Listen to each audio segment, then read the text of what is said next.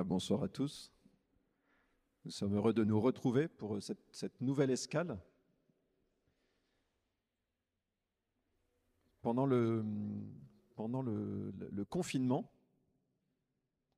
une des applications qui a, le plus été téléchargée, c'est Petit Bambou, je crois. Une application de, méditation, on va dire de méditation pleine conscience. On voit bien qu'il y, y, a un besoin aujourd'hui, euh, peut-être certains d'entre vous euh, ont-ils téléchargé l'application? Mais entre la télécharger et s'en servir, parfois il y a un petit écart. Mais en tout cas, on voit bien que dans, dans le, les, temps où nous sommes, il y, a, un besoin autour de ça de chercher à, trouver ce, moment un peu de, de recul ou de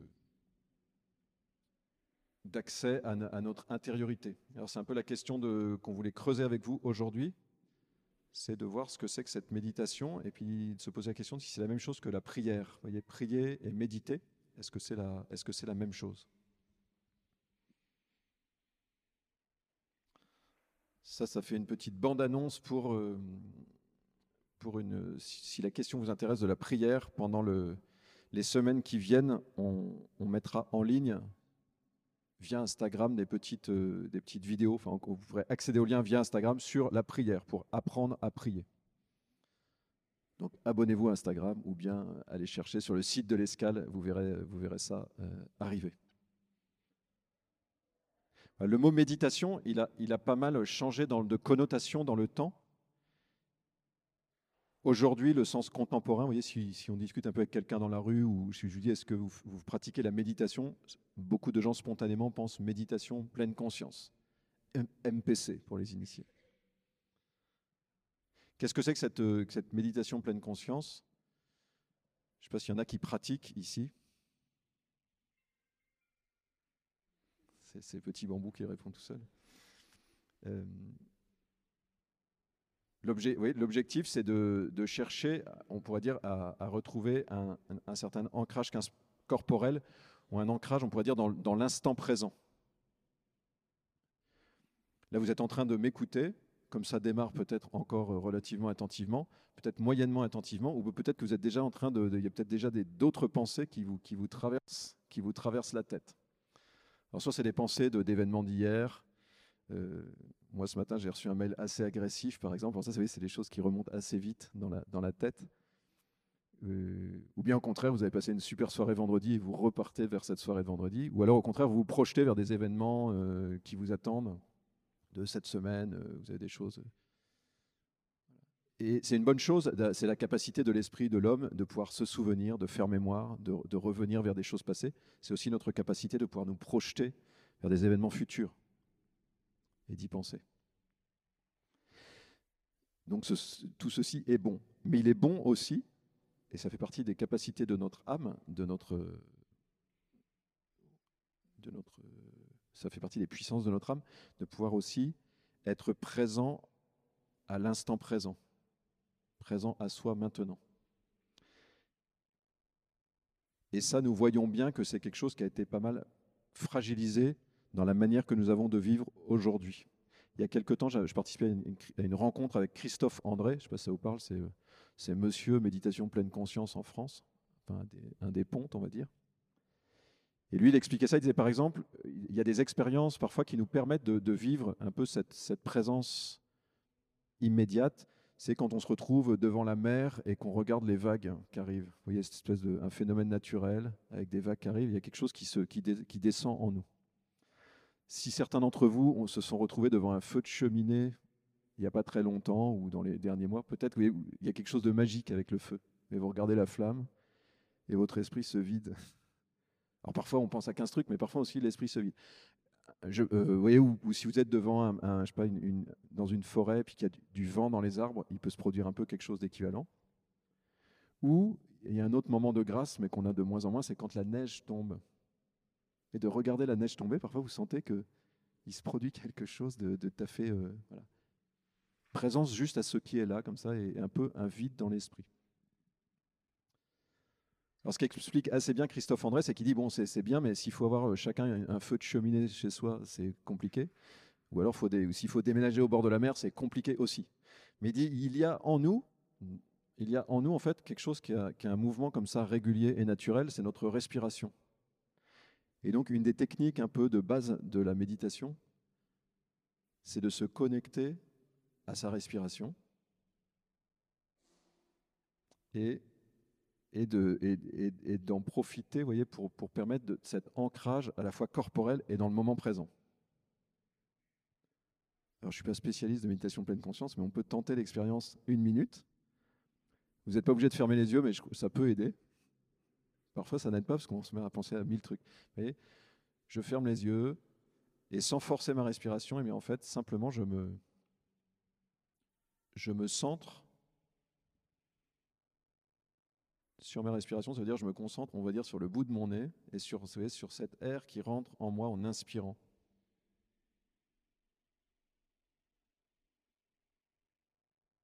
Et ensuite, je me centre sur l'air qui ressort.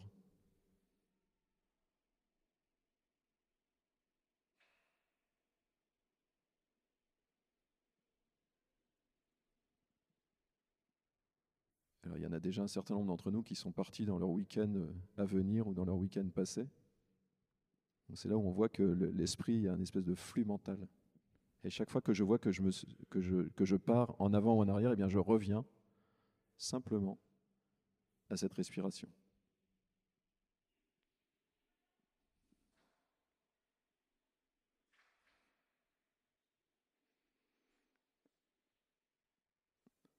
Vous pouvez faire ça et, voilà, être, attentif. Vous voyez, et souvent on va décoller un peu, alors on revient, on revient.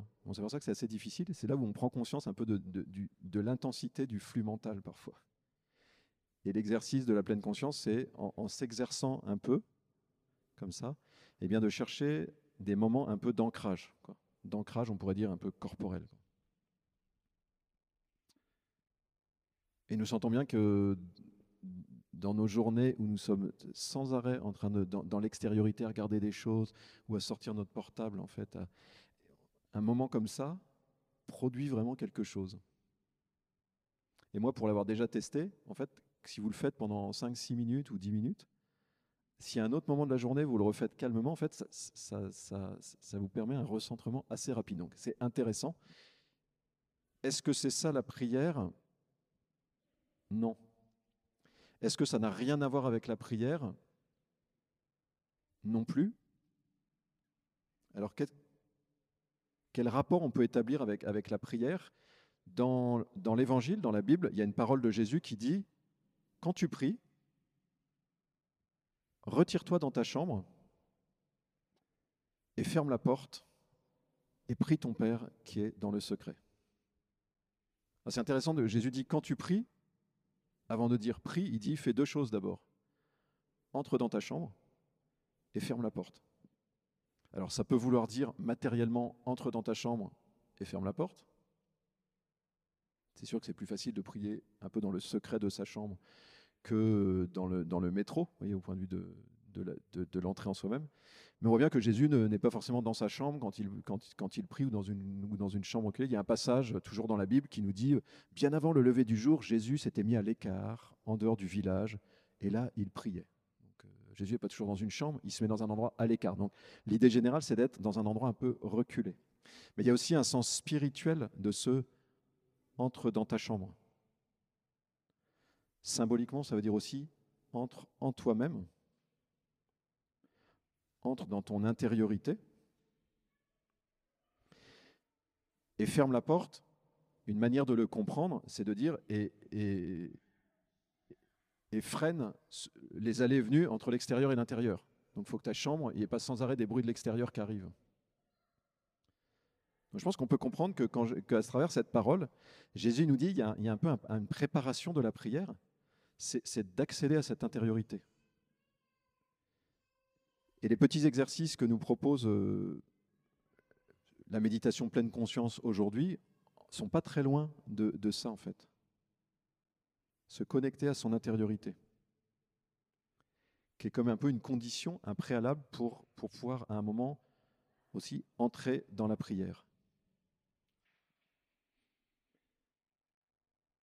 C'est pas moi qui, invente ça. C'est-à-dire que là, on pourrait se dire, bah oui, on projette des choses nouvelles dans des choses anciennes. En fait, quand on lit les pères du désert, les pères du, désert, c'était des moines du 3e au 7e siècle après Jésus-Christ. Quand on regarde leurs écrits, ils sont très attentifs à ces mouvements des pensées. Et dit, en fait, quand tu pries, il faut que tu entres à l'intérieur de toi-même et que tu, calmes ce, flux incessant de pensées, ce qu'on appelait parfois les distractions. Donc, ils sont très attentifs à ces phénomènes mentaux. Ils ont une bonne connaissance. Donc il voit bien que quand on veut entrer dans la prière, il faut gérer un peu les phénomènes comme ça. Et il y a certains des textes des pères de l'Église, donc ces praticiens antiques de la prière, qui disent on peut se centrer sur son souffle, on peut se centrer sur son cœur, vous ces pulsations intérieures. donc parfois ils vont dire de dire une parole au rythme du souffle. De la même manière, un peu plus tard, dans la tradition spirituelle de l'Église, une sainte, peut-être que certains connaissent, comme, qui s'appelle Thérèse d'Avila, une espagnole euh, du XVIe siècle, maîtresse spirituelle, elle, dit, elle, elle compare notre âme, elle dit c'est comme un château intérieur, comme une grande demeure avec différentes salles. Et elle dit le chemin de la prière, c'est d'aller de plus en plus vers la salle du milieu. Il dit quand on commence, on est dans le jardin, on n'est même pas à l'intérieur de soi. Voilà. Nous vivons beaucoup un peu hors de nous-mêmes et l'objectif c'est de rentrer en soi-même. Rentrer en soi-même. Je cite différentes euh, figures de la tradition spirituelle pour dire ce entrer en soi-même et de fermer la porte, il est bien repéré. il a une signification assez précise. Alors c'est peut-être une, question pour nous, c'est est-ce que, est -ce que nous accédons à notre intériorité dans la semaine, qui peut être déjà, vous voyez, d'arriver à, faire ça peut nous aider à, activer, on pourrait dire, une étape préparatoire de la prière, comme une espèce de, de sas d'entrée dans la prière. Une deuxième signification de méditation, moins au sens contemporain, mais plus au sens classique, c'est ce qu'il y avait déjà dans la Grèce antique, c'est la méditation, on pourrait dire, philosophique voyez, méditer, dans la Grèce antique, le, philosophe, c'est celui qui s'arrache au, travail, au quotidien. Alors aujourd'hui, on dirait métro, boulot, dodo, mais en fait, on va dire au flux de l'activité, pour prendre du recul et méditer sur les choses, et réfléchir à la vie, réfléchir aux événements, chercher ce qu'est la voie bonne, ce qu'est la voie du, bonheur. Et donc, vous voyez, pour les anciens, déjà dans la philosophie, méditer, c'est un exercice réflexif. C'est un peu du, un discours intérieur. On voit bien que c'est très différent de la démarche de ce qu'on entend par méditation euh, pleine conscience aujourd'hui. Hein. Où justement on va dire non, non, il faut pas, faut pas réfléchir, c'est présence simple aux choses. Là, au contraire, il s'agit de réfléchir, d'engager sa, sa capacité à penser.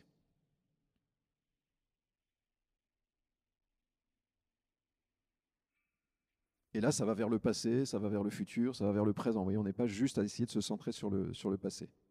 Alors dans la Bible, il y a des choses qui sont en affinité avec ça, qui, qui, sont proches de cette disposition-là, qui évoquent et qui valorisent ce type de réflexion qui est bonne pour nous. Et je pense qu'il y a certains parmi nous qui, qui viennent un peu ici, avec, dans cette démarche-là, de dire je vais essayer de réfléchir un peu, de m'arrêter un peu, une fois dans la semaine, et de réfléchir un peu à ce sens de ma vie, au sens de mes événements. Je vous, le passage d'un psaume qui nous dit Je pense aux jours d'autrefois, aux années de jadis. La nuit, je me souviens. Je médite en mon cœur et mon esprit s'interroge. Je médite en mon cœur et mon esprit s'interroge. Et là, on est assez proche de ça. C'est-à-dire une, une méditation une réflexion sur ma vie qui fait émerger des questions fondamentales. dans la méditation, il y a tout un travail, ça va être de dire de faire sortir des grandes questions existentielles et de les, garder un peu dans le cœur, de les garder dans la pensée. Je médite en mon cœur et mon esprit s'interroge. Souvent, l'escale, on essaye de poser une question je médite en mon cœur et mon esprit s'interroge.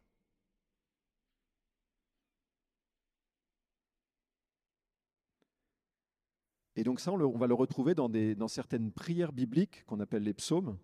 Eh bien, il va y avoir des passages où celui qui prie euh, est vraiment dans ce type de discours intérieur, on pourrait dire. Un tout petit exemple, c'est celui qui prie se dit Qu'as-tu, mon âme, à gémir sur moi? Vous voyez, il est en train de se parler à lui-même.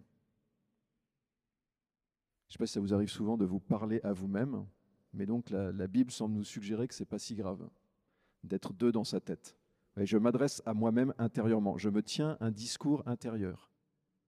Je me commente ma vie. Ça peut faire partie, c'est ça qui est intéressant, c'est que ça peut être comme une composante de la prière, puisque c'est dans certaines prières bibliques.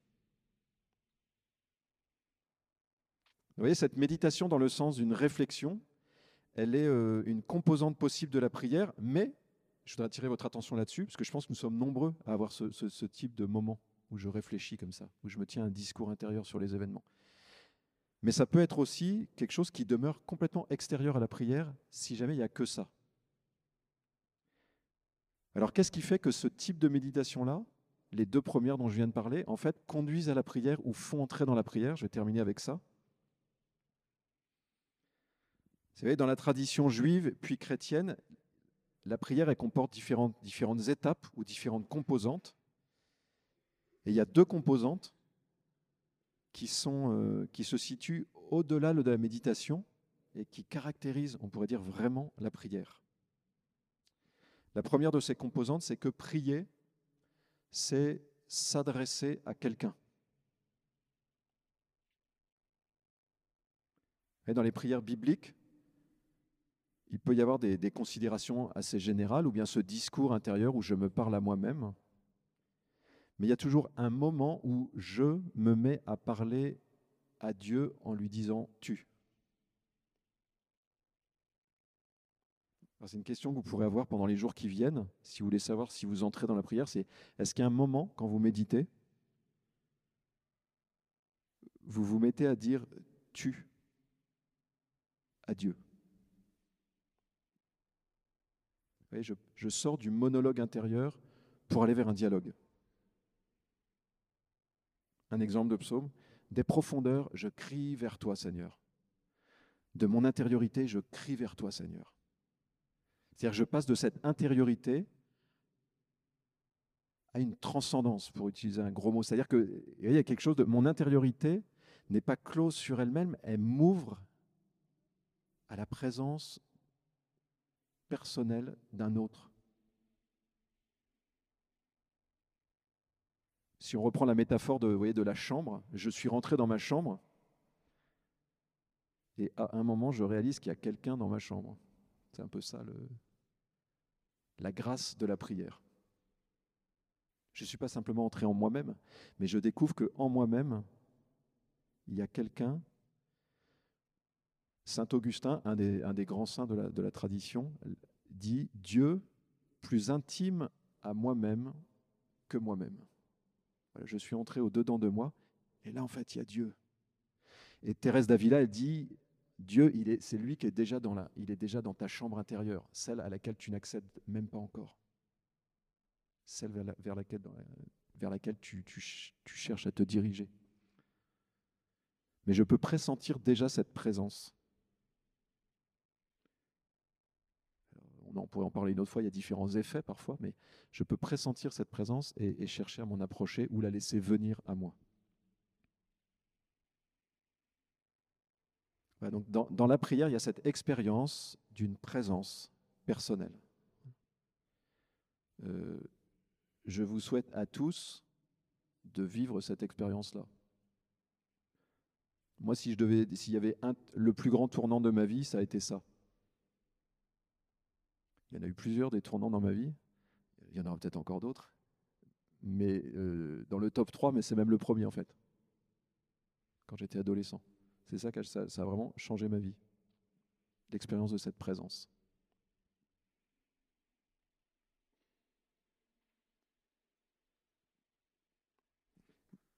Prier, s'adresser à quelqu'un est la deuxième grande caractéristique de la prière biblique, c'est que prier, c'est aussi écouter quelqu'un.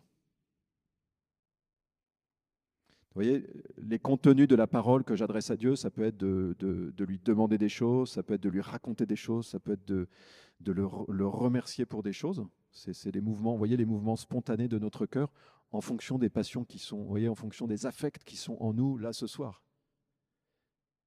C'est là où c'est intéressant, c'est qu'il n'y a pas forcément besoin de se couper, enfin, il n'y a, pas besoin de se couper de, de, ce que nous vivons pour entrer dans la prière. Non, non, tu y entres avec ce que tu es maintenant tu t'adresses à Dieu avec ce qui habite ton cœur maintenant. Mais à un moment, je me tais et j'écoute. Dans la Bible, c'est le premier commandement que Dieu donne à son peuple Israël, c'est dit, écoute. Donc ça veut dire à un moment, tais-toi. Écoute. Trois phrases de psaume pour terminer. Au matin, je me prépare pour toi, Dieu, et je reste en éveil. Une autre parole, j'écoute, que dira le Seigneur Dieu? J'écoute, que dira le Seigneur Dieu?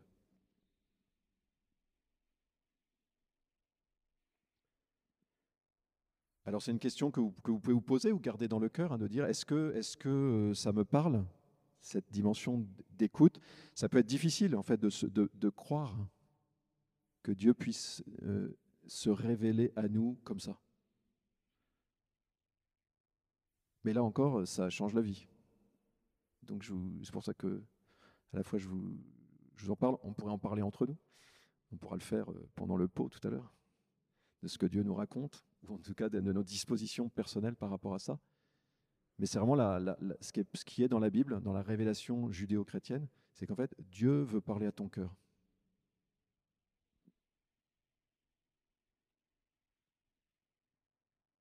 Et par la grâce du baptême, cette écoute, elle, peut atteindre un degré euh, nouveau. C'est aussi ce que, ce que nous enseignent euh, les Écritures. Je vous propose de prendre quelques instants